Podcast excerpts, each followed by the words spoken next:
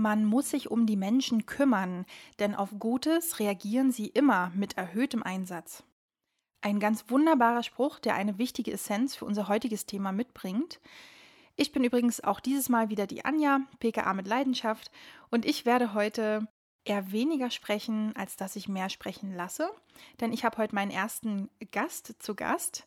Ähm, Nicole ist als Quereinsteigerin in den PKA-Beruf geschlüpft und hat dort ihre Leidenschaft für das Backoffice und die Apotheke gefunden. Und in unserem Interview erzählt sie euch von ihrer Ausbildung, was ihr für ihre Ausbildungszeit besonders wichtig war und wie sie sich nun als frisch ausgebildete PKA weiterentwickelt. Eine wirklich gute Ausbildung und das sich kümmern um den Azubi wurde auch von ihr mit erhöhtem Einsatz belohnt, aber mehr dazu erzählt sie euch am besten selbst.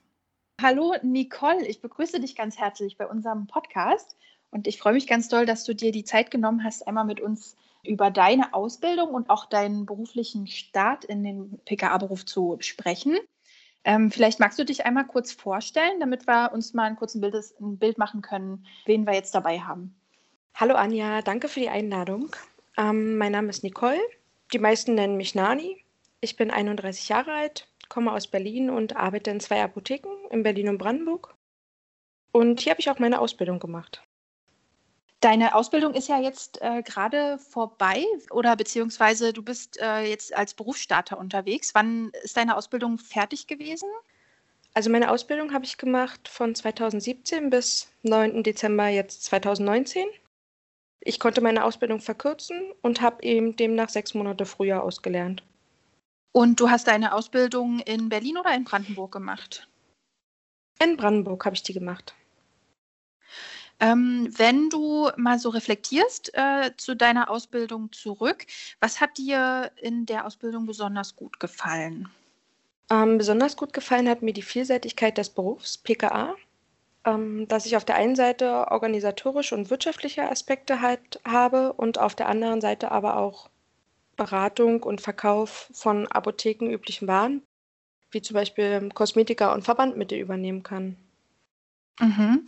Das heißt, ähm, du könntest als PKA natürlich auch im HV mit abverkaufen, indem man sich eben auch spezialisiert auf bestimmte ähm, Richtungen, nehme ich an. Ne? Also Kosmetikberatung oder die Wundversorgung äh, ist ja durchaus auch für PKAs möglich.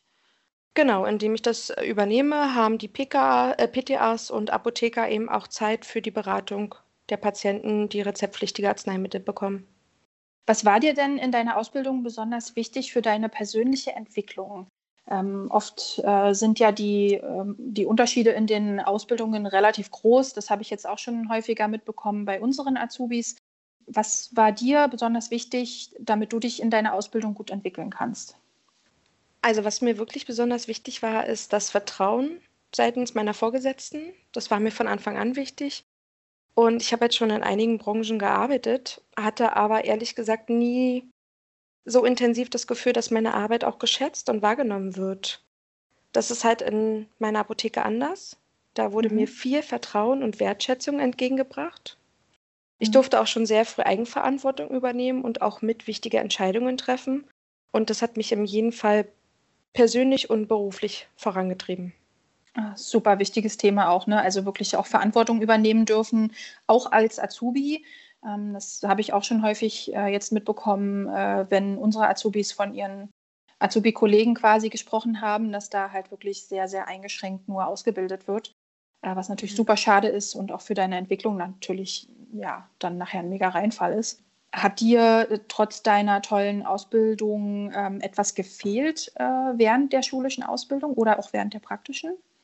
Also während der schulischen Ausbildung hat mir vor allem der Umgang mit Geschäftspartnern als Thema gefehlt. Das wurde in der Schule tatsächlich überhaupt nicht durchgenommen. Also zum Beispiel, mhm. wie es darum geht, wie pflege ich denn eine Geschäftsbeziehung? Oder mhm. wie verhandle ich mit Außendiensten? Wie kaufe ich wirtschaftlich gut ein? Das sind alles Sachen, die gar nicht angesprochen wurden. Es wird halt auch immer davon ausgegangen, dass eine PKA sowieso keine Verhandlungen oder auch Konditionsvereinbarungen übernehmen darf, weil das ja meist der Apotheker macht oder auch der Inhaber selbst. Dabei ist genau das das Thema, was die PKAs auf jeden Fall übernehmen kann. Ne? Also mhm. hier, hier kann in der Schule auf jeden Fall mehr Hintergrundinformationen vermittelt werden, Übungen können gemacht werden. Es gab eine Übung dazu, wie berate ich einen Kunden, also wie habe ich ein Beratungsgespräch über Milchpumpen. Das wurde ja. sehr intensiv durchgenommen und da hätte ich mir gewünscht, dass auch mal so eine Übung durchgenommen wird, wie verhalte ich mich denn einem Geschäftspartner gegenüber? Worauf mhm. muss ich dann achten? Ja, besonders in Verhandlungssituationen auch, ne? wenn man dann doch ähm, anfängt, äh, für die Apotheke aktiv auch Verhandlungen führen zu wollen, vielleicht noch ein bisschen was Besseres rauszuholen, dann fehlt einem doch äh, sehr schnell da so ein bisschen das Handwerkszeug, während ja eigentlich äh, uns gegenüber Top-Profis sitzen, die äh, wahrscheinlich regelmäßig geschult werden in solchen äh, Gesprächssituationen und halt auch ganz genau wissen, was sie machen müssen, um den Abschluss zu kriegen. Aber das wäre natürlich irre, irre gut, wenn wir PKAs so etwas eben auch in, schon in der Ausbildung auch mitnehmen könnten. Ne? Ja, da wäre auch schön gewesen, wenn man in der Schule darüber sprechen kann, wie kann ich denn ein Gespräch vorbereiten? Wie würde so ein Gespräch ablaufen? Hm. Ja. Behandelt ihr auch das Thema Social Media in der Schule oder war das, ist das jetzt noch neu eher? Das ist noch sehr neu. Das wird überhaupt nicht behandelt in der Schule. Es wird lediglich angesprochen, dass man halt über Facebook, Instagram und Co.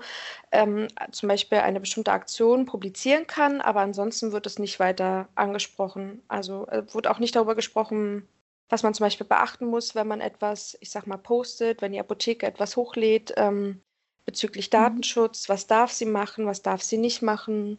Was können mhm. wir machen?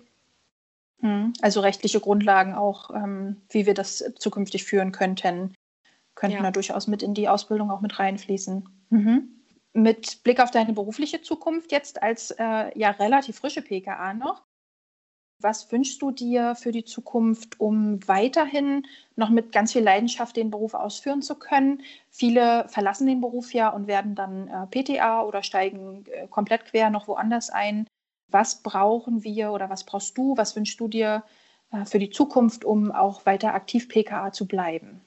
Also ich wünsche mir auf jeden Fall, dass mein Beruf mehr Anerkennung bekommt.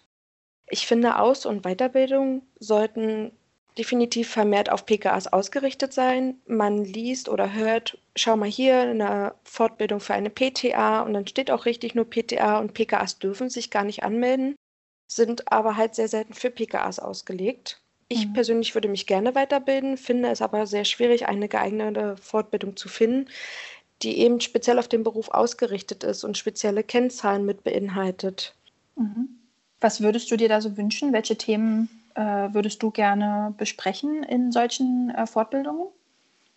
Also ich würde mir wünschen, dass es Fortbildungen gibt, die darauf ausgelegt sind, auf die Kennzahlen und auch auf die Betriebswirtschaft, wie gestalte ich den Einkauf sinnvoll und aber auch auf die Gesprächsführung eben genau das, was ich in meiner Ausbildung nicht hatte. Wie bereite ich ein Gespräch gut vor?